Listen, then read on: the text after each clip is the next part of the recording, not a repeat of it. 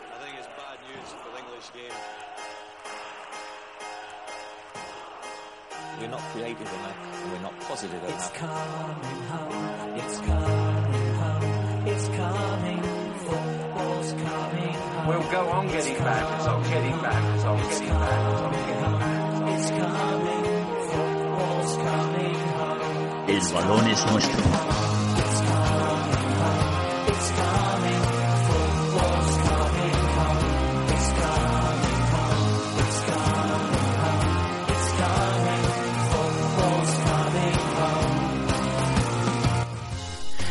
Hola Internet, ¿cómo estamos? Bienvenidos al capítulo 15 de Even Podcast, el mejor programa deportivo eh, del mundo.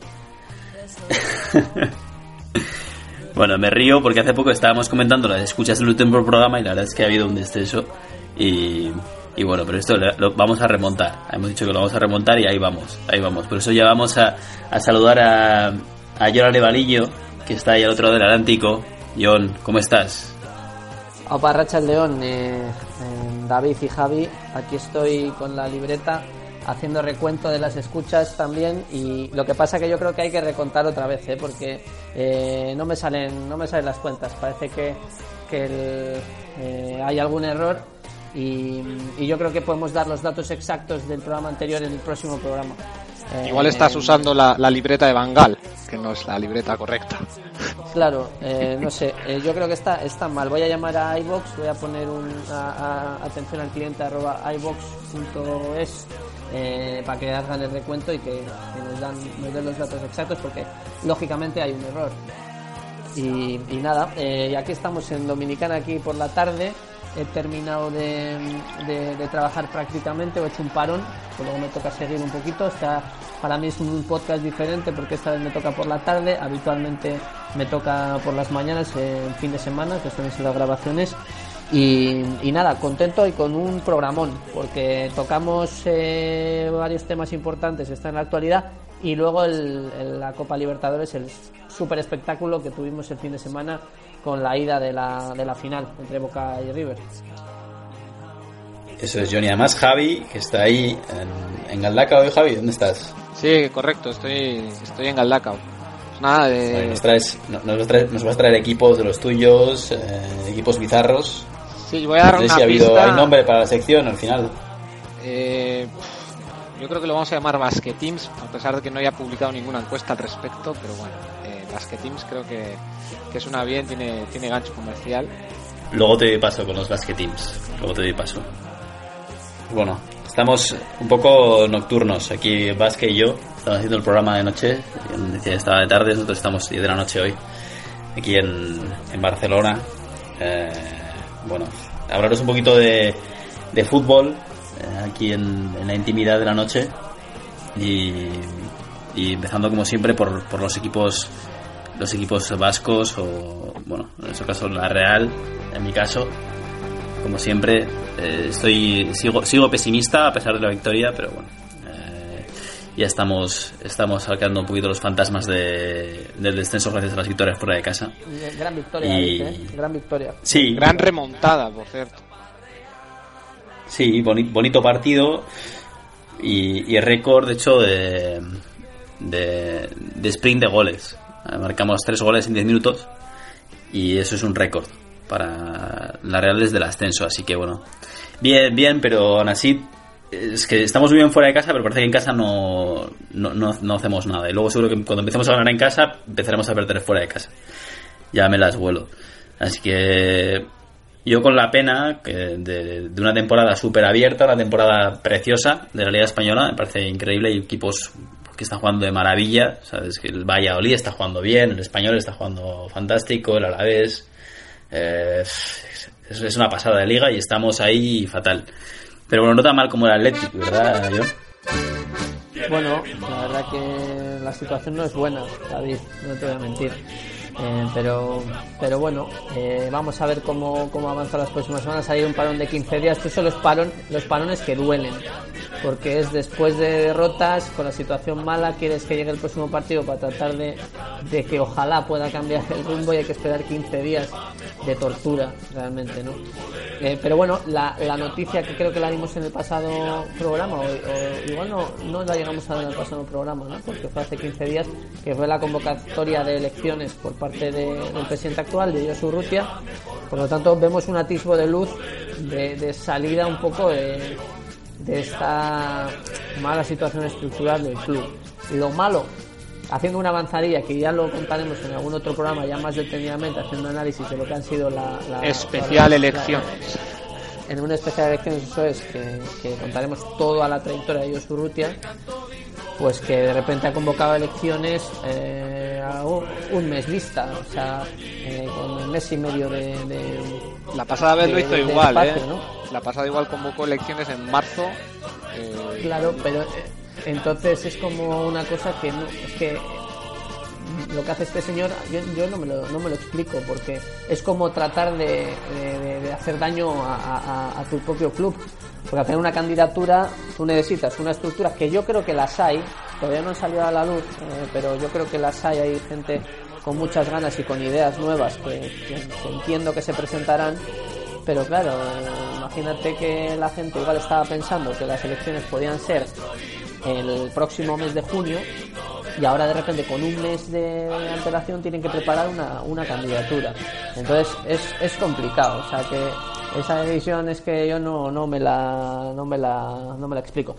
Yo, si te llaman para una candidatura, John, te dejas, dejas todo y vas allá a salvar al Atlético, ¿cómo lo ves? Bueno, en primer lugar tendría que llamar a Javi Clemente. Parece que se está, se está moviendo el rubio de Baracaldo, ¿eh? También. Por ahí con, no sé si Rafael Corta y no sé con quién más. eh, de momento solo, solo es rumorología. Pero bueno, coincido con este preámbulo que ha dado John aquí. Que vamos a, hacer- vamos a contar esto más detallado en un especial elecciones. Pero bueno, lo único que tengo que decir es que Urrutia emula prácticas de dictador de República Bananera de convocar elecciones cuando no tienes plazo a los demás candidatos para poder presentar un proyecto o poder sentar las bases de un proyecto de futuro. Y en este la anterior vez le ayudó para salir elegido y esta vez seguramente le ayudará para que su lacayo Aldazábal que se perfila como el candidato continuista pueda contar con cierta ventaja frente a otros candidatos. Es que es como un poco la crítica grande que yo tengo sobre, sobre el Atleti actual es que se maneja como un partido político, realmente. Es como, eh, no sé, eh, decir, mira, pues lo que nos interesa es que el PNV siga gobernando el Atleti, que el Big Power en Bilbao, en Vizcaya, eh, siga manejando el club. Tenemos una situación deportiva bastante mala. Eh, Sí. El otro día se vieron cositas pues, pues mejores, pero, pero que al final es un equipo débil en el que el Atlético Madrid, sin hacer prácticamente nada, en un córner y en otra falta, remontaron el, partido. Eh, entonces, eh, ahora creo que viene el Getafe dentro de 15 días y es una final. Es la primera final de, la, temporada. Y Bueno, mañana tenemos el Teresa Herrera, eh, que es una cita importante. Hay una opción al título. Mañana jugamos contra el Deportivo de La Coruña en la misma, el, el trofeo Teresa Herrera, que antes era un torneo estival y ahora pues no sé por qué lo han pasado a noviembre. Será para calentar el Black Friday o algo, pero mañana o tenemos sea que una- puede, puede venir el primer título de la temporada. Sí, correcto. Yo, eh, déjame comentaros, viendo el partido, yo sé que vi el partido contra el Atlético de Madrid y una reflexión que, que, bueno, igual, igual los va a doler un poco, pero mi, mi sensación es que, que al, al tirar de chequera y, y traer los valores de, sobre todo de la Real, ¿no? Es lo que yo percibo. Traemos de lo mejor. Lo que, lo que sucede es que yo creo que rompes. eh, o sea, rompes al jugador. O sea, el jugador ya llega un poco. uf, con unas. Eh, ínfulas que, que, no son las, las correctas para, para rendir y para jugar bien a fútbol. Y, le, necesita un periodo de adaptación de dos o tres años. Cuando viene como, superestrella, porque han pagado por él pues 30 o 40 millones. Y, y, y me da la sensación de que hay un vestuario ahora mismo que no. que con, con gente como, como Iñaki Williams, con. eh, con una Duriz que ya está más fuera que dentro. eh, en fin, no sé, no, no lo veo. Creo que es un tema más de, de gestión, de, de equipo, de una planificación en la que digo, tengo dinero, ficho lo que haga falta. eh, pero, pero traigo jugadores que están desestabilizados, o sea, des- desestabilizo a la persona. Y además me estoy. Y tengo como, como estandarte a, un jugador que, bueno, que a mí me parece, pues. El caso de Iñaki Williams, sobre todo, ¿eh? que, que fue muy sonado, pues que es un chaval que, que todavía no tiene.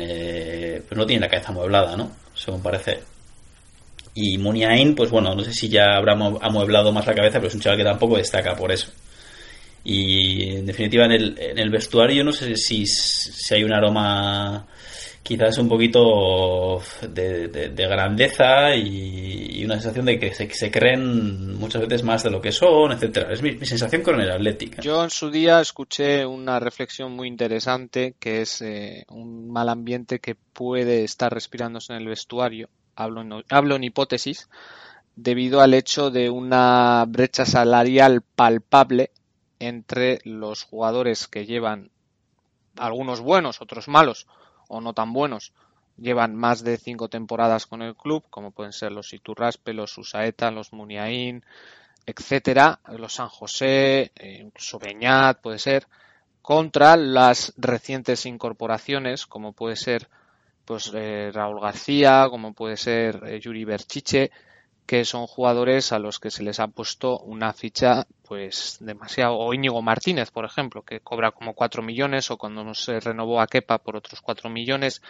o no sé cuál es la ficha de Duriz pero bueno eh, un amigo mío es un amigo del trabajo por ejemplo es conocido de Markel Susaeta y bueno pues, su salario pues, ronda los 1,5 millones no sé pues, es una brecha salarial palpable y puede que eso puede hablo en hipótesis que no genere buen ambiente en el vestuario en, la medida que no ayuda a, bueno a que haya armonía y que, que se genere un grupo pues eso Sí, yo creo que hay algo de eso. Hay algo de tema de vestuario, no sé, no sé si.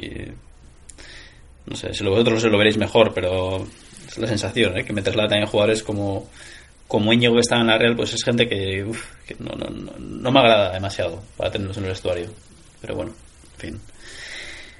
No era el tema del día, el Athletic, pero quería. hacer leña hacer leña del árbol de- caído Ahí a la palestra y que Gracias, David, gracias. y que, y que por lo menos lo tratéis de defender, ¿no? Ahora que estáis ahí prácticamente en el descenso, pues que, que aportéis vuestra visión. No sé, hoy, hoy hemos, hemos estado hablando estos días y, y a partir de, de las noticias de, de la supuesta Superliga Europea, pues hemos decidido que, el, que sea este hoy el tema del día. Y, y bueno, es un tema que, que me resulta muy interesante, que yo, creo que es un tema que se lleva años eh, trabajando, o se lleva años bueno, comentando, hay una rumorología constante sobre una posibilidad de una liga a nivel europeo y, y es algo que pues que equipos de, del calado de la Real o de la Atleti siempre da un poco de miedo, por lo menos a mí me da mucho vértigo eh, encontrarme en una liga eh, en una segunda división europea o, o que las ligas estatales ya no sean no sean lo que lo que están siendo ahora que también son por lo general muy desequilibradas quitando este año. Mm, pero bueno esto es lo que lo que veníamos a comentar. Javi yo creo que te has, te has preparado bastante este tema. Eh, si quieres liderar un poquito y nos explicas nos cuentas qué es esto de la liga la superliga europea. Bueno de momento de momento eh, simplemente es rumorología y espe- especulaciones y filtraciones, supuestas filtraciones periodísticas. Pero bueno, resulta que eh, se pone una fecha, que es el, la final de la, de la Champions en Kiev, en la que el presidente del Real Madrid, Florentino Pérez, como John diría, uno de los, el demonio en el mundo del fútbol, o sea, la reencarnación de Lucifer, Incluso, Eh, no- incluso en el mundo normal, o sea, no solamente en el mundo del fútbol. tuvo una entrevista con eh, el presidente de la Juventus, ¿no? ¿O no? Sí, estuvo, estuvo hablando con el presidente de la Juventus eh, sobre la posibilidad de eh, crear una liga, Superliga Europea, en- disputada entre los principales equipos de las grandes ligas de- del continente, para, lo primero, blindarse eh, ante, ante la UEFA, o sea, intentar de alguna manera esquivar el poder que la UEFA ejerce sobre estos clubes. Eh, segundo, para poder incrementar los ingresos y hacer frente a equipos como el PSG, vamos a hablar después del PSG, y el Manchester City, que bueno, tienen el, cheque en blanco para poder eh, adquirir jugadores en cualquier equipo de fútbol. Ya vemos el caso de Neymar, que bueno, esto ya hablaremos más tarde de los trapicheos hubo en medio. Y bueno, esto sería un poco la idea, que como digo, simplemente es rumorología todavía, no hay nada materializado, no hay una fecha en concreto, no hay un formato de competición, pero ya se empieza a especular con la posibilidad de que eh, se terminen con los torneos nacionales. Tenemos un caso parecido, aunque el contexto yo creo que es diferente. Por ejemplo, en la actual Euroliga de baloncesto sí que se sigue ahora este formato, aunque se sigue disputando los torneos nacionales. O sea, en la Liga de Euroliga de baloncesto es una fase regular que creo que son de 16, 16 equipos que juegan una fase regular y que luego se juega un playoff, como cualquier playoff, primera fase, segunda fase, final y ganador de la Euroliga. ¿Cómo que digo que el contexto es diferente? Porque en el caso en el, en el caso del baloncesto pues eh, vemos que las ligas, cada liga de cada país realmente no tiene nada que hacer contra grandes ligas como puede ser la NBA, que es el principal ejemplo. Y de alguna manera han decidido juntarse para poder crear una competición atractiva que, a pesar de que todavía no llegue al nivel de la NBA, sí que hace del baloncesto, sí que hace de una liga de baloncesto bastante más competida y bastante más atractiva a los ojos del espectador. Lo que yo digo es que este éxito de la Euroliga baloncesto no tiene por qué replicarse también en el, en el mundo del fútbol. No sé qué pensáis vosotros. Bueno, en la genial revista de nuestros compañeros de Panenka eh, hubo un reportaje eh, el año pasado sobre la sobre también de mm, la Superliga. Y con lo que la primera palabra que se me ocurre a mí cuando Javi ha a explicar un poco todo eh, lo que el objetivo que tienen los clubes grandes de Europa es la palabra chantaje, que es chantaje con, la UEFA en este caso. Los grandes clubes, hace ya esto empezó hace 10 o 15 años, eh, como podemos ver un poquito la progresión de la Champions League, desde la Copa de Europa hasta empezar las fases de grupo, la doble fase de grupo que, que había en un tiempo también, los grandes clubes han estado modelando la competición a su gusto y amenazando a la UEFA con que yo me voy de la Champions y voy a montar una Superliga. Entonces, han aumentado mucho los derechos televisivos, incluso han llegado al punto en el que eh, han tomado decisiones sobre quiénes van a la Champions y quién no. Por ejemplo, eh, es algo inconcebible que eh, en, la, en la liga holandesa hay tres campeones de Europa, que son el Feyenoord, el, Ajax y el, PSV. el PSV también es campeón de Europa es inconcebible que la liga holandesa no tenga un clasificado directo a la, a la Champions en este caso. Pero este año ha habido un formato que el cuarto de Inglaterra, el cuarto de España, me parece que hasta el tercero de Italia han ido clasificados directos a la, a la Champions. Entonces, eh, claro, eh, hay muchas protestas sobre, en países que no están en el apartado top de, ligas en Europa, pero es una queja yo creo que con razón, porque al final se rompe un poquito con el esquema tradicional. Y aparte, con esto lo que se logra es que la, Europa League baje un poquito también más de nivel, porque tú imagínate que, que, obligas a, los segundos o terceros de cada liga a jugar una fase previa o incluso a jugar una Europa League, pues te encontrarías enfrentamientos más, más, eh, más poderosos, o sea, más, más, importantes, ¿no? No, no, no lo sé. Eh, no sé qué opináis vosotros. Antes, bueno, me gustaría aclarar, creo que está hablando del ejemplo de la Euroliga baloncesto. El de Euroliga baloncesto eh, he mencionado que el contexto del que se venía era diferente, pero que se ha conseguido crear una competición a nivel europeo que bueno todavía no llega ni a los pies de la NBA, pero que bueno que ha conseguido que crear una fase regular entre los mejores equipos de, de Europa, que luego juegan un playoff y tenemos pues, los mejores de España, de Italia, de Rusia, que tiene una gran liga baloncesto, de Grecia, de Lituania y es una competición verdaderamente atractiva de ver, la fase regular y luego ya los playoffs. ¿Qué digo cuando el contexto es diferente? Que igual no se me ha escuchado. Que cada liga individual, pues hay muchísima, no sé, en, es- en la liga CB, en la liga CB tenemos los casos de que, de que bueno, solo tenemos el Vasconia, el Madrid y el Barça y en menor medida el Valencia, que son los que se disputan la mayoría de los de los de los títulos. Son ligas pocos atractivas a ojos de un espectador fuera, de fuera del país y bueno, el crear esta Euroliga hace que, por ejemplo, en Estados Unidos, pues ya pues empiecen a, a invertir en esta competición, ya sea por ingresos televisivos, respetando también a la vez las ligas nacionales. Mi- Mirad, mi- yo tengo, tengo, una, tengo un apunte, tengo un apunte.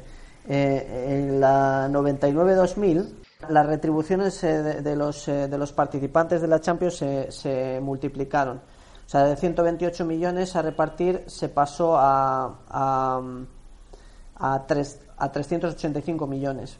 ¿vale?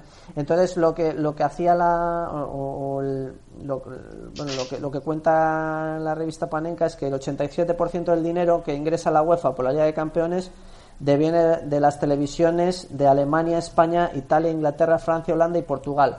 O sea, por esa regla de tres que lo máximo de dinero de televisiones viene eh, en esos países, entonces los clubes participantes de esos países reciben más y más oportunidades. Esa es la Inglaterra la está dentro de ese, de Sí. ese ranking. Sí, Pero que yo sepa, la, el dinero que recibes de la Champions va en función de tus resultados, ¿no? Creo que por ganar fase grupal te dan X, por empatar X, incluso por perder te dan pasta y luego a medida que vas subiendo, Sí, no, sí, no claro, por pero- ser Madrid o el Barça. Pero, pero una cosa es el- lo que se gana por participar y otra cosa es los derechos de televisión. Entonces, obviamente, una televisión de Inglaterra paga más por la Champions que, que, que, ¿no? que, que- Una polaca, por, por ejemplo. ejemplo. ¿no? Eh, entonces, es un poco la, la división. Sí, sí, la- pero lo, lo que digo que el, el reparto de derechos televisivos lo hace la UEFA en función de los resultados de cada equipo. Tú si eres el Manchester United, llegas y no haces y pierdes toda la fase de grupos y te vas a la calle, vas a recibir nada. O sea, vas a recibir la prima que es por perder partidos, que incluso por perder partidos te dan prima. Que- Sí, Javi, bueno, por, por comentar, esta es, lo que, John está, está señalando lo que el dinero que genera la competición. Sí, sí. eh, Ah, yo pensaba cuáles que son hablaba de reparto. ingresos. Vale, sí, sí. Entonces, eh, es verdad que, que lo que se busca, entiendo yo, con esta Superliga Europea es eh, tener un producto que, que ataque mercados internacionales, tal como lo hace ya la Champions, ¿no? Pero, por lo que comenta John, yo me esperaba que, claro, no sé si, ese artículo también recogería, pues, lo que se puede obtener desde derechos televisivos en China o, derechos televisivos, eh, pues, en- no sé si en, en algún país latinoamericano, como puede ser eh, Colombia o México, que entiendo que también seguirán estas, Claro, esta- estas competiciones. Estamos hablando de la no- 99-2000, ¿eh? Eh, los, los, los datos que, que había aquí, que fue en el momento que, que ahí los clubes eh, se pusieron como por encima de la UEFA. Eh, entonces ahí Ajá. moldearon un poco las, las normativas a favor de ellos. También he leído yo que uno de los motivantes también es hacer un poco frente a la capacidad adquisitiva de los clubes ingleses. Porque recordemos que la, la Premier League factura casi el doble, sin, creo que igual me estoy equivocando, pero bueno, voy a decir, voy a ser más conservador y voy a decir factura bastante más que, por ejemplo, la Liga Española. Es la liga que más factura de todo el mundo. Y eso a los clubes, a los clubes europeos les fastidia que cualquier West Ham o cualquier Everton te coja, tú tenga capacidad adquisitiva para poder fichar Sí, a porque ¿qué, qué- jugadores. qué equipos están detrás de, de la Superliga Europea? Digamos, ¿hay, hay algún equipo británico? que Manchester también- United he leído yo. Mira, G, G14 tengo yo. Ajá, el G14. ¿Y qué, qué equipos serían de Reino Unido? ¿Cuáles tenemos? Porque, por lo que comenta Javi, ¿no? De tratar de competir contra la Liga Inglesa, que yo no creo que sea el, el leitmotiv de, de estos clubes, sino será yo creo que hacerse más grandes eh, independientemente de la liga en la que residan. Es mi sensación. Pues yo estoy, voy a buscar aquí eh, los, los clubes del G14 a ver si encuentro por aquí. Un lobby formado por Milan, Juventus, Inter, Madrid, Barça, Manchester United, Liverpool, Ajax, Bayern de Múnich, Borussia Dortmund, Olympique de Marsella y Oporto. Estamos hablando lo que digo, del año 2000 o del año 98 pone aquí. Después se unen el Paris Saint Germain, se une el PSV, se une mm, Arsenal, Bayern Leverkusen, Lyon y Valencia. Repito, estamos hablando del año del año 2000. Pero la Real también estuvo ahí a punto, ¿no? En esa época de, de sumarse No, no- su Champions no- y no tal. sale, no sale aquí, pero si se actualiza un poco este artículo, me imagino que, que- que- que entraría. Pero a mí me me da- me es lo que os comentaba antes. Sí, a mí me da mucha pena, o sea, de cara... Y le estaba escuchando a Tebas hace, hace un ratito, porque, y ha hecho unas declaraciones que me parecen muy interesantes. Lo que él señala, que es un interesado, digamos, está dentro de...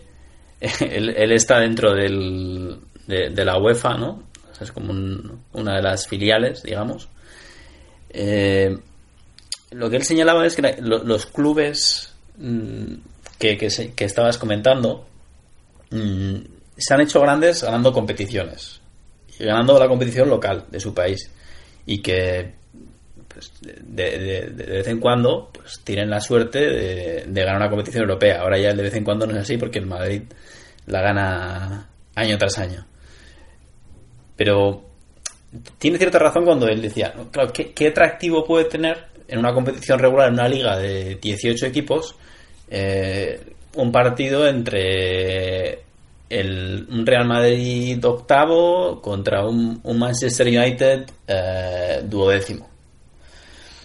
Quiero decir, la magia del, de, la Champions eh, está en esa fase eliminatoria, es una liguilla corta. Mm, si lo llevas a una liga, se, se desvirtúa. Y, efectivamente sería la, liga más seguida.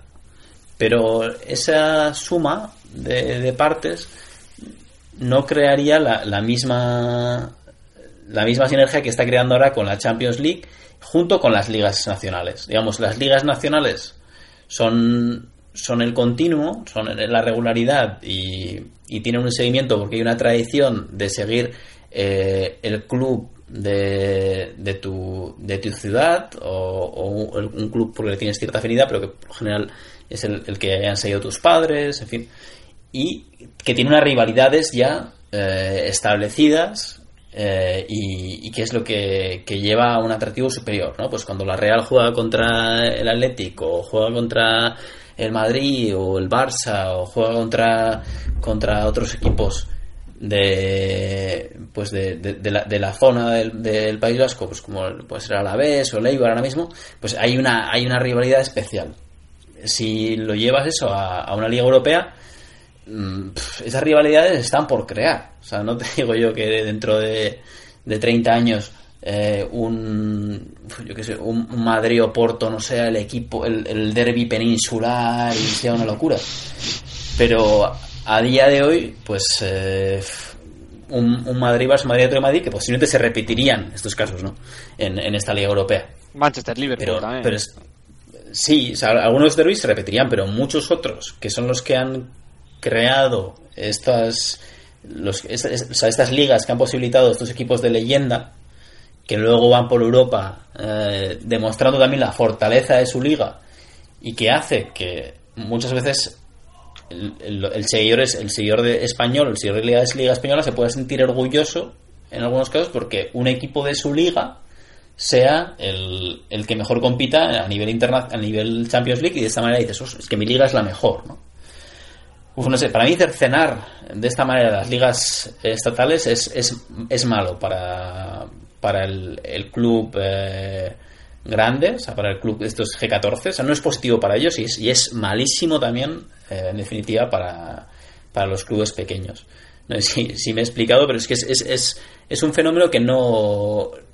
Es una suma, o sea, pasa una suma, pero, pero lo que restas eh, y lo que vas a cercenar es, es algo que es el, la, la pasión de, de- muchos años que construida después de 100 años de historia de ligas, ¿no? Ahora que vas a hacer una liga europea, pues lo que te va a costar eh, establecer eh, ese o recuperar o restablecer los sentimientos que están ya en las ligas nacionales. Precisamente, David, y queriendo complementar tus explicaciones, eh, yo creo que todo esto, o sea, lo de la Superliga Europea, eh, la Liga de Naciones que se ha creado, las nuevas competiciones que se van a crear, eh, está dentro de la deriva actual del fútbol moderno, centrada más en su potencial volumen de facturación que en sus propios aficionados, que, es- que son los que realmente han, han hecho que los clubes actuales sean los que son, porque han tenido gente detrás, gente detrás apoyándolos. Entonces, eh, sí que es verdad lo que tú dices, eh, la, la salsilla de alguna manera localista del fútbol podría verse amenazada potencialmente, que es una de la gasolina que, que hace que, que un estadio se llene, que, que haya guasa eh, la semana que viene porque la Real ha ganado al Athletic y curras en Donosti y te estás pasando toda la empresa. Esa, lo que está fuera del estadio, que es lo que yo creo que, que da vida a lo que está dentro. Y, sí, la verdad es que se, encuentra verdaderamente amenazado. Y hoy en día esto está también dentro de una burbuja económica que es el fútbol, que de alguna manera hay que mantener, hay que echar carbón al, al, al horno y eh, esto va orientado principalmente a los seguidores asiáticos, estadounidenses, a medida indios, africanos, que le importa tres cojones la rivalidad entre Bilbao y Donosti. Perdón por decir cojones, no sé si estamos en horario permitido, pero, pero bueno, yo creo que, es, que va un poco, va un poco así, más orientado al dinero, menos orientado al aficionado. Sí, es una, es una pena, es una pena tremenda que, que no haya una autoridad que pueda regular un poco todo este todo este macrocrecimiento de volúmenes de negocio que se está dando en el, en el fútbol. Tendría que haber una, una medida, no sé si por parte de los gobiernos o por parte de- Existe, tengo una curiosidad para vosotros, en la Bundesliga, según la ley de sociedades anónimas deportivas, un club, el directivo de un club, evidentemente es propietario de ese club, pero no sé cómo está organizado, pero el otro día leí así por encima que la, la masa social puede vetar a la directiva del club si ve que toma una serie de decisiones que perjudican al club y, y yo no creo que esté muy mal encaminado lo que estoy diciendo porque se ve en, en Alemania que la pureza un poco de su liga está mucho más respetada que en otros países. Pero, Perdona, Javi, pero en, en Alemania el presidente es propietario del club. o sea, eh, hay sociedades anónimas deportivas, como pasa en. O sea, hay clubes de accionariado popular o, o de accionariado, sí, como pues el Atleti, como el Real Madrid, y clubes, sociedades anónimas privadas, pues no sé, digo yo que el Leipzig es, es, una sociedad anónima deportiva. Entonces, según la ley de sociedades anónimas deportivas en Alemania, ningún, eh, o sea, la, afición tiene capacidad de vetar ciertas políticas, por llamarlo de alguna forma, de la directiva si eh, consideran que, que, que puede de alguna manera eh, damnificar al club. Pues yo tengo un perfil de, de una persona que nos podría ayudar igual quizás a gestionar el, el tema este de, de la Superliga Europea. Una persona que se ha quedado en paro hace poco que tiene mucha experiencia a nivel internacional, que ha sido entrenador de, de grandes clubes. Que Julen Lopetegui igual nos podría ayudar con... Ganador del Con este trofeo, ganador del trofeo Suchar, por cierto, esta temporada. Le voy a, le voy a llamar, le voy a llamar esta semana. Sí, porque eh, Sí, sí. nos puede, nos puede ahora, yo creo que tendrá, a ver, también para coincidir con él, porque está muy, muy atareado siempre, pero, pero ahora que igual tiene un poquito más de tiempo libre, pues igual nos puede echar un, un, un cable. No, de hecho fue, fue, es- fue cliente de... Es cliente de un amigo de un amigo mío, o sea, de, de Xavi, fue, es cliente, le, le llevó una pizza a su casa. Y de hecho, de hecho le, le llevó la pizza y nos contaba el otro día la historia, que es que es buenísima. Al final le, le llevó la pizza, pero fue estaba el que era una de las más cercanas a la pizzería, pero dio una vuelta increíble para hacer el reparto de todo el resto de pizzas. Llegó tardísimo, o sea, una hora Pero después. a casa de Lopetegui. Y a casa de Lopetegui le, le abrió Lopetegui la puerta y, y le, le, le debió de comentar, oye, ¿qué pasa con la pizza? Esto no puede ser, es una vergüenza. Y, y le dio propina y todo. El cliente de, de, de Xavi le, le dio le dio propina. O sea, ahora tenemos, ahí sería, tenemos contacto. ahora sería ¿sabes? un buen momento para Xavi de ir otra vez a entregarle otra pizza, porque igual la propina la propina es más abultada con las dos in- indemnizaciones que, que ha cobrado los últimos Joder, meses. madre mía, no había caído en eso. Sí, sí, sí. dile a Xavi que, oye, que por si acaso que se pase, aunque no haya llamado, por si acaso que ustedes han pedido una pizza y tal. Pero bueno, bueno, eh, eh, yo tengo aquí, bueno, quería terminar con una, con un, eh, una pregunta al aire eh, de, cómo se puede regular el, el- el fútbol, ¿no? O sea, eh, ¿qué, qué entidad o qué autoridad o qué institución puede regular todas esas facturaciones grandes, esa, esa, esa lo que te estaba, estaba diciendo de, de- de toda la subida de los precios de los traspasos, los, los sueldos, las televisiones, etcétera. Yo no sé si los gobiernos pueden tener mano en, en poder eh, en poder regular esto, porque a mí me gustaría sinceramente que, que imagínate que hubiera una ley de un decreto por parte de no sé, una, de los gobiernos y dijeran eh, hasta este tope eh, está permitido que las televisiones paguen por, por, eh, por el fútbol. Y a partir de ahí se reparte a condiciones iguales y hasta, no lo sé, que se reinicie un No, poco. ya, este- ya este pasa en. Inglaterra, ¿no? En Inglaterra, que ya mencionaba antes que es la liga que más Sí, pero incluso, incluso en. Inglaterra, o sea, en Inglaterra eh, se, se, se tienen un contrato de, de- de televisión tremendamente, pero tremendamente enorme.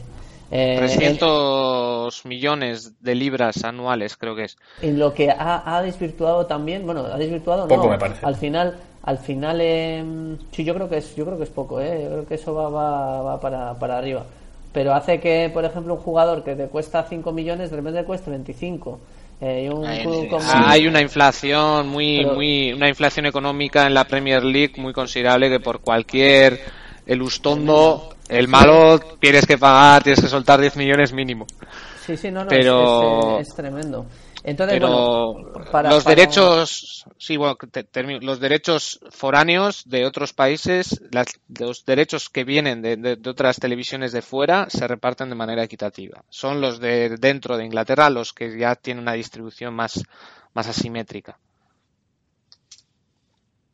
Hay, hay un, un tema que es que, que es al que yo siempre recurro, que es curioso que los países que son cuna del, del liberalismo, neoliberalismo, capitalismo más salvaje, que son Estados Unidos y, y Reino Unido, No, Yolanda, un tienen reguladas sus competiciones. En las competiciones son, digamos, salen de ese modelo eh, relativamente, salen de ese espacio hipercapitalista y, y se encuentran con ciertas barreras. ¿no? El caso más significativo es el de la NBA en Estados Unidos Con tope salarial. con ¿no? esos límites límites salarial, etcétera y, y es un modelo que, ostras, pues, que siempre eh, se reclama desde desde equipos que no tienen la capacidad presupuestaria de, de, de- O el draft, ejemplo.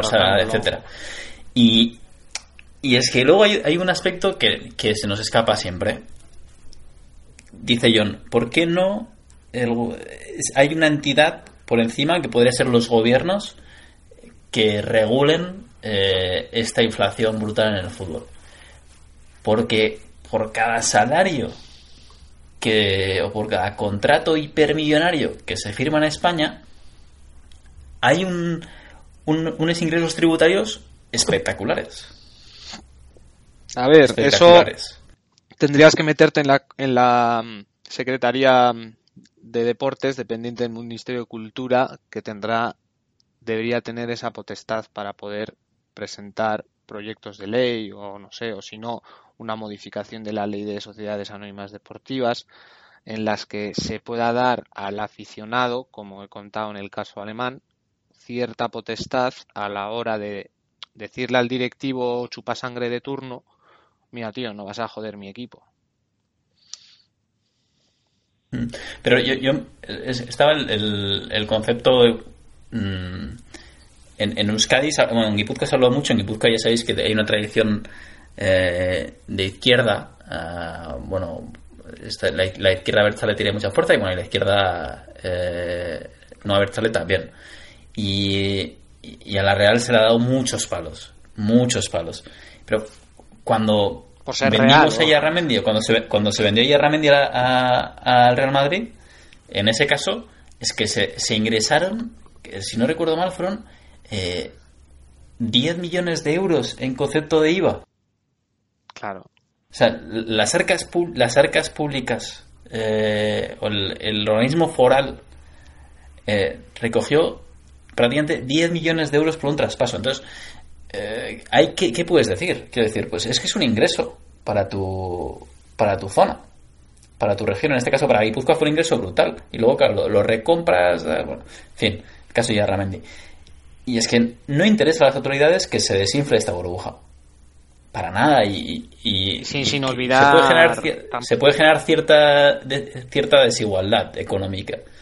Pero bueno, la compensas con esa tributación. Si, si un futbolista tributara al 60%, bueno, sí, 50-60% está tributando un futbolista. Tributa el tope máximo en Guipúzcoa, creo que es el 52, el tramo máximo. Pero. Pues ahí está. Sí, también, eh, bueno, ya nos metemos en otros fregados, pero bueno, también es la, la falta que han tenido los clubes en España, sus obligaciones fiscales y esas cosas, pero bueno, eso ya es otro, otro ciclo. Sí, sí, sí. Pero bueno. Pero sí, eh, una, una administración pública obviamente se ve beneficiada del, fútbol, ya sea vía impuestos, eh, ya sea vía impuestos por actividades eh, indirectas, o, no sé, tener un- una ciudad en un, con un club en primera división da mucho dinero para la ciudad en general. Entonces eso evidentemente para el estado de turno le viene muy bien. Entonces me viene bien este, este estos comentarios para tirar un poco un resumen final de este de este tema, de este debate que hemos podido hacer. Y entonces tenemos el debate entre la tesitura de ahora de qué es mejor fomentar a los equipos poderosos con una superliga o en su defecto fomentar todas las ligas eh, eh, estatales que pueda haber en Europa y que tengamos en vez de una superliga un torneo espectacular que tengamos 10 ligas en Europa increíbles ¿no? Entonces yo voy por la segunda opción de fomentar las ligas, de hacer unas ligas más eh, eh, equitativas, eh, mejor distribuidas el reparto de, de- del dinero y que, y que así se pueda, se pueda crecer para que otros equipos puedan acceder a jugar la Liga de Campeones, la Liga Europa, fomentar también las competiciones europeas de segundo, de segundo nombre, como la Europa League. Y crear nuevos, no sé, ¿qué fue de la Recopa? La Recopa era un torneo bonito. La Recopa era un, la Recopa era un torneo muy muy bonito, realmente. Yo me acuerdo, yo me acuerdo de, de la final, la última final que hubo, la, la Lazio contra el Mallorca, ¿verdad? La Intertoto. ¿Qué, qué, qué pasa con la Intertoto? La Intertoto, la Intertoto hay que recuperar también. Claro, No lo que pasa sé. es que la, la Intertoto se sustituyó con las rondas previas de la, de la Liga Europa, que empiezan en junio, me parece, en julio. Nosotros cuando, cuando terminó el Mundial, Javi al de una semana o dos estaba diciendo... No, "Ya ha durante ya, ya, ya estaba jugando el, Mundial". el, Sí, ¿verdad? el, el San Julià de Andorra contra el, el Lincoln gibraltareño, a quienes por cierto mandamos un saludo. Sí, es verdad, nuestros seguidores de, de Andorra, eh, país de los Pirineos, eh, un saludo desde, desde República Dominicana, desde el podcast, de todo el equipo. Bueno, bueno. No sé si. si es que es- es- no sé, el debate este, bueno, nos hemos puesto aquí a debatir y, y queríamos comentar también el, el escándalo de, del Paris Saint Germain. Al final no lo hemos tocado. No sé si tenéis algo, algo que decir. Yo creo que no es nada novedoso. Yo ya conocía este, esta irregularidad manifiesta desde hace un año. Desde que En el Football Manager, ¿no? Salían pop-ups, ¿no? Comentando. No, pero era, era una investigación que empezó a abrir Football Leaks hace un año y, y no sé, ahora viene otra vez como si hubiera hecho un copy-paste de, de aquella, de aquella, de aquel estudio que se publicó.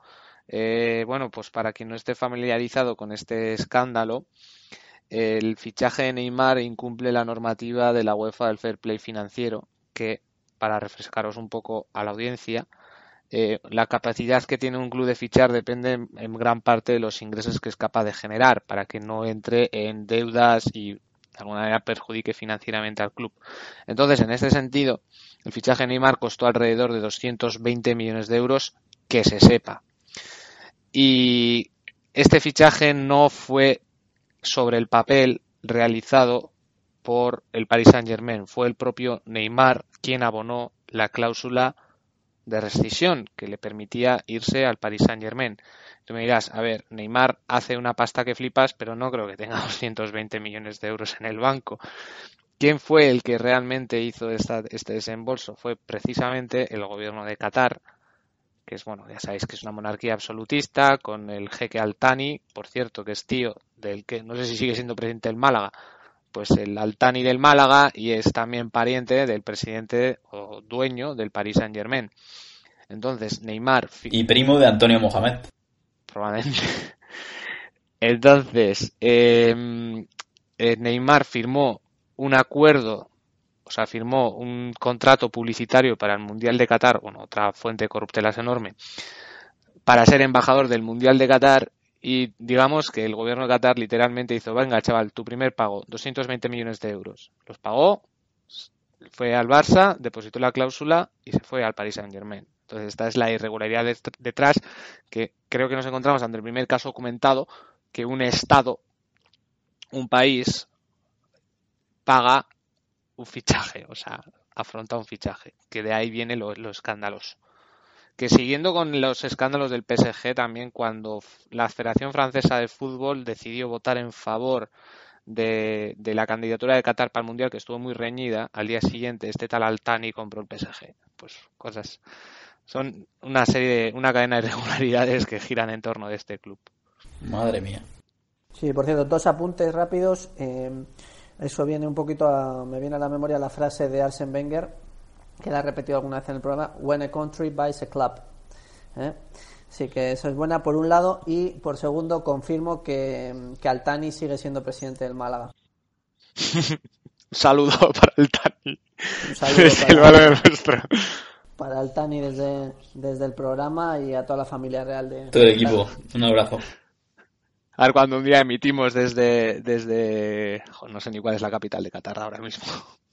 No, pero en el, en el Mundial me imagino que nos desplazaremos Ah, para allá.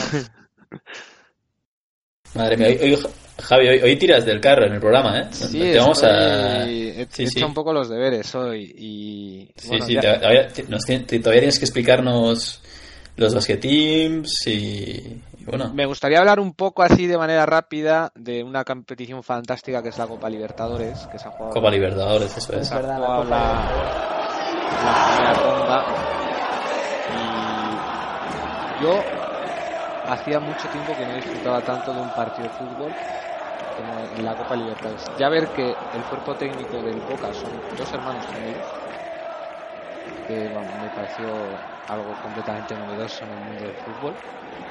Pero me, me parece... Son dos primer, dos primer entrenador.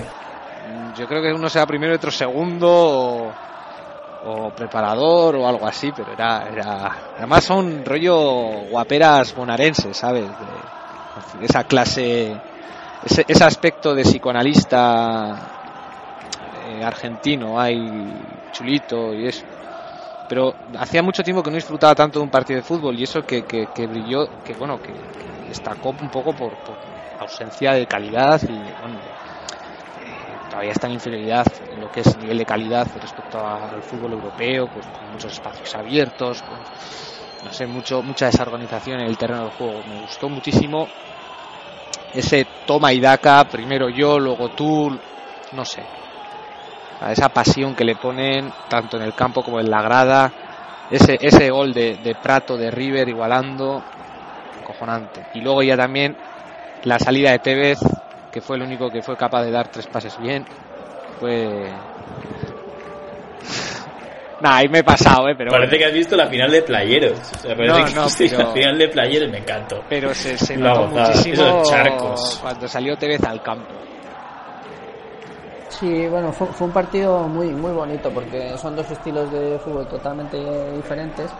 Boca, un equipo pegador, mucha facilidad de- para marcar, pero poca creación de fútbol. Y River, un equipo muy técnico, con un buen delantero arriba y, que también tenía las ideas muy claras. Y desde el principio empezó a, atacar y hubo ratitos de, partido que era un, un ida y vuelta. Eh, entonces esos momentos era, era precioso, porque veías dos equipos jugando al, al 200%, con mucha tensión, con mucha pasión, sin violencia también, porque eh, hubo patadas y hubo faltas, pero no, no hubo eh, eh, Un- excesiva... Un par de encontronazos, un par de situaciones de mm, amago de tanganas y que hubo, pero pero tampoco fue algo, algo grave, ¿no? Y bueno, el, el gol que dices, el gol del empate de, de- de Lucas Prato, fue, fue increíble porque Boca marcó, la bombonera es- estalló eh, y de repente sacan del medio y despidió en medio de júbilo un pase eh, que Lucas Prato dejó pasar, se quedó solo contra el portero y la cruzó. Eh, fue un, un- un golpe, golpe de River im- importante. Y hay un par de jugadores importantes en, en, en- en River ahora, jugadores creo que son Palacios. Palacios y, y Martínez, que jugaron muy muy bien. Y, y parece que tiene pinta que parece que eh, Gonzalo Martínez que lo ha fichado un equipo de la MLS he escuchado he escuchado hoy sí, y que el Madrid anda detrás de Palacios. Sí, pero bueno, ahora tenemos una, un partido de vuelta realmente espectacular, con Marcelo Gallardo también eh, fuera del estadio. Eh, que no sé si, si, si eso lo, lo sabíais, porque está sancionado y había una especie de denuncia del, del gremio eh, del partido anterior, porque parece que, que- la- o sea, Marcelo Gallardo estaba sancionado y no podía estar en el estadio de gremio.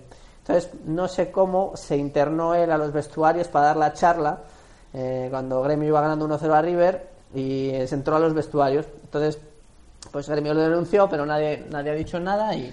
y, y Eso ha hecho Mourinho hace poco, ¿no? También, que se metió en un cubo de basura o algo así. En el cubo la limpieza. Y se logró burlar la seguridad del estadio. Parece que, que igual hay alguna historia, pero bueno, es un tema. El Gallardo, un entrenador muy, muy táctico. eh, No, no entiendo por qué, por qué no está en Europa Gallardo después de aquel triplete magnífico y de todos los triunfos que ha traído a, a la familia misionaria. Pero bueno, la, la vuelta llorando por la Superliga Europea, pero traerte entrenadores argentinos, eh, fenomenal. No, a ver, yo digo que, que gente con mucho menos nivel ha salido de, de, de ese país y Para, para poner igual un poco broche, broche final, Javi, eh, tenemos un par de equipos míticos también, ¿no? Eh, nos ibas a hablar de, de, Chivas de Guadalajara eh, Sí. eh, y, del- y de un equipo muy especial, pero que no lo voy a decir hasta que termines la explicación del Chivas. El Chivas realmente es uno de los equipos que de alguna manera emula la filosofía del Atlético, ya que únicamente juegan mexicanos en el Chivas de Guadalajara, no juegan ningún jugador extranjero. Y es uno de los equipos, no solo comparte colores con el Atlético de Bilbao, sino que bueno también tiene una- es uno de los equipos históricos del país eh, y de los más laureados también. Y a nivel de mexicano, ¿cómo de mexicano hay que ser? No sé si hay que una especie de RH negativo o algún tipo de indicador por ahí, pero bueno, es un equipo que hay que ha- que sigue manteniendo esa filosofía de traer jugadores de, de- o de tener jugadores únicamente del país que bueno, por el momento les está funcionando. También bueno, la, Liga de México es espectacular también por las particularidades que tiene. Y, eso, y bueno, yo estaba aquí hojeando un poco en Wikipedia y tendrán como bueno es un poco también comparto un poco la historia del Athletic que fue en los 50-60 que donde más torneos han conseguido pero bueno eh, digno de aplaudir y nuestro un saludo para, para Guadalajara en México Saludo. Estaba chequeando que al- a Chivas le ha ido regular este año en la, en la Liga Mexicana, que va décimo primero con 20 puntos bastante lejos de, de- de la cabeza, que está Cruz Azul liderando. Vale. Pues bueno, y el segundo equipo eh, lo he preparado así un poco de- debido a un, a un reportaje que hemos visto de Rafael Scritch, que parece que se pronuncia así. Y bueno, lo primero vamos a introducir el concepto de, equipos de accionariado popular, que son estos equipos que están surgiendo. Ya hablamos de uno en mi sección, que era el Football Club United of Manchester, que eran equipos que surgen de agrupaciones de aficionados que deciden crear un equipo de fútbol con todos los problemas y retos que eso conlleva de falta de financiación, de tener que voluntarios en el campo y teniendo una mala est- infraestructura, pero tenemos un caso muy exitoso que es el Unionistas de Salamanca, que milita en Segunda B y que por cierto el otro día, el pasado domingo, venció a domicilio en la Ponferradina. Contra la Ponferradina, perdón.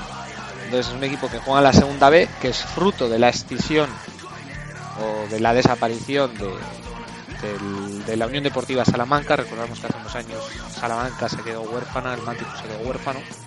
Y a raíz de él han salido dos equipos, el Salmantino, un poco más el, equipo pijo de Salamanca, y el, y el Unionista de Salamanca, que es el más working class.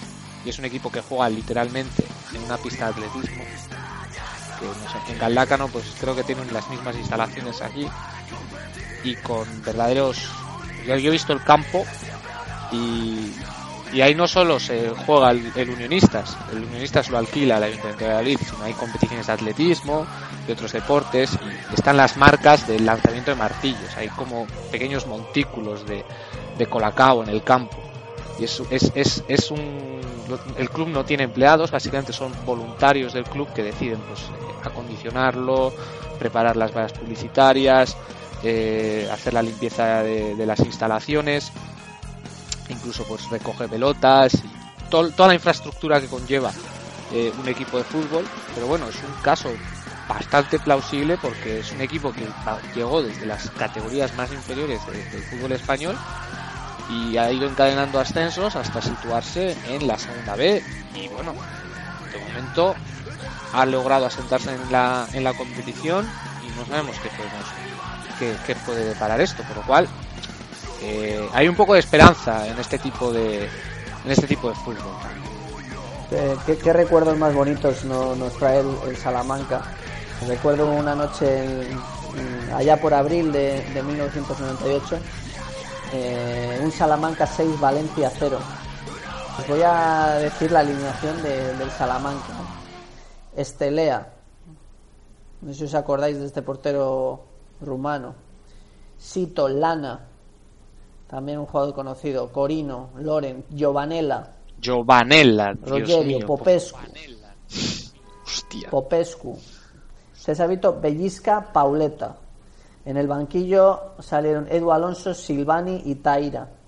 Contra un Valencia que estaba jugando eh, eh, gente como Anglomá, Carboni, Mendieta, Luis Milla, Farinós, Claudio López, Blaovic, Albelda, cuando empezó, Angulo, también muy jóvenes.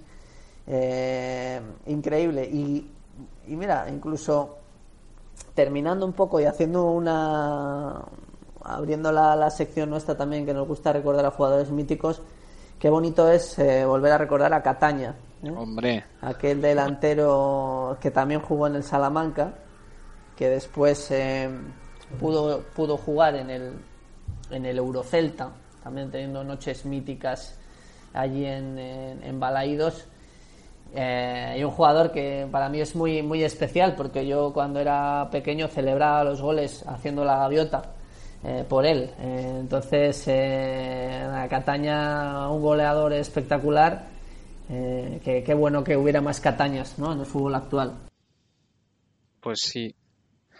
Y nada, por último, la sección de fútbol internacional. Eh, no hay partidos así muy atractivos. No. Bueno, ¿qué, qué leches, ¿no? Esta semana no hay. Perdón, disculpe ahora a la audiencia. Esta semana tenemos jornada Liga de Naciones. Perdón, pero bueno. eh, la siguiente jornada de, de las ligas europeas, aunque esto ya lo, lo detallaré más, más adelante, no, no se, no se, no se disipan partidos muy, muy atractivos a- para el espectador. Pese a que jugaría el Betis de Vietnam.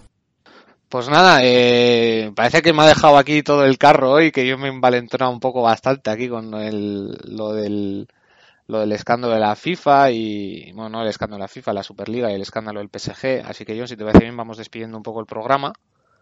No sé si tenéis algo más que añadir. Sí. Sí, la verdad que eh, un placer como siempre estar con vosotros. Hemos analizado varios temas muy interesantes hoy eh, y, y también haciendo propuestas de mejora, ¿no? Propuestas que le pueden venir bien al, al fútbol y que ojalá los, los mandatarios o eh, los que actualmente están liderando los, los clubes puedan puedan tomar en cuenta ¿no? alguna de las cosas porque son en beneficio del aficionado, en beneficio de, de la pasión del fútbol y, y que, y que son cosas que tienen que tienen que cuidar mucho ¿no? el fútbol es lo- la cosa más importante de las cosas menos importantes como decía Jorge Valdano Sí, esto es, es un poco la el nombre de la, de la barra brava de, de, de Boca, ¿no? La 12, ¿no? Es el, la 12 la 12 entonces la afición que vive por y para el fútbol y que el fútbol no sería nada sin ella, no debe ser menospreciada y, y eso. Entonces eh, esperamos que, que este proyecto de Superliga Europea no vaya a buen puerto.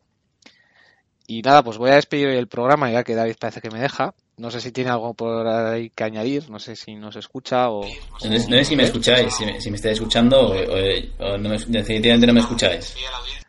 Entonces nada, eh, despide a la audiencia, esperemos que, que les guste este programa y nada, pues hasta, hasta el siguiente hasta el siguiente episodio del Balón es Nuestro. Gabón, buenas noches. muy bien buenas noches Gabón Tío, ¿qué le ha pasado a David, tío?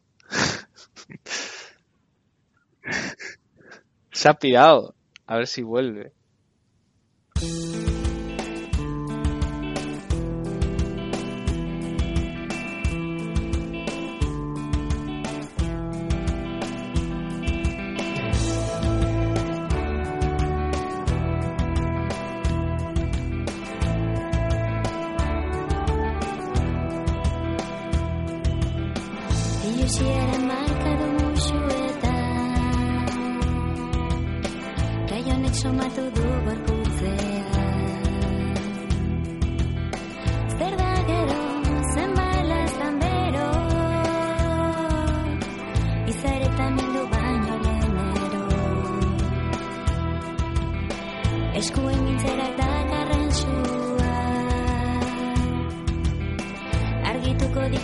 Dituen sekretua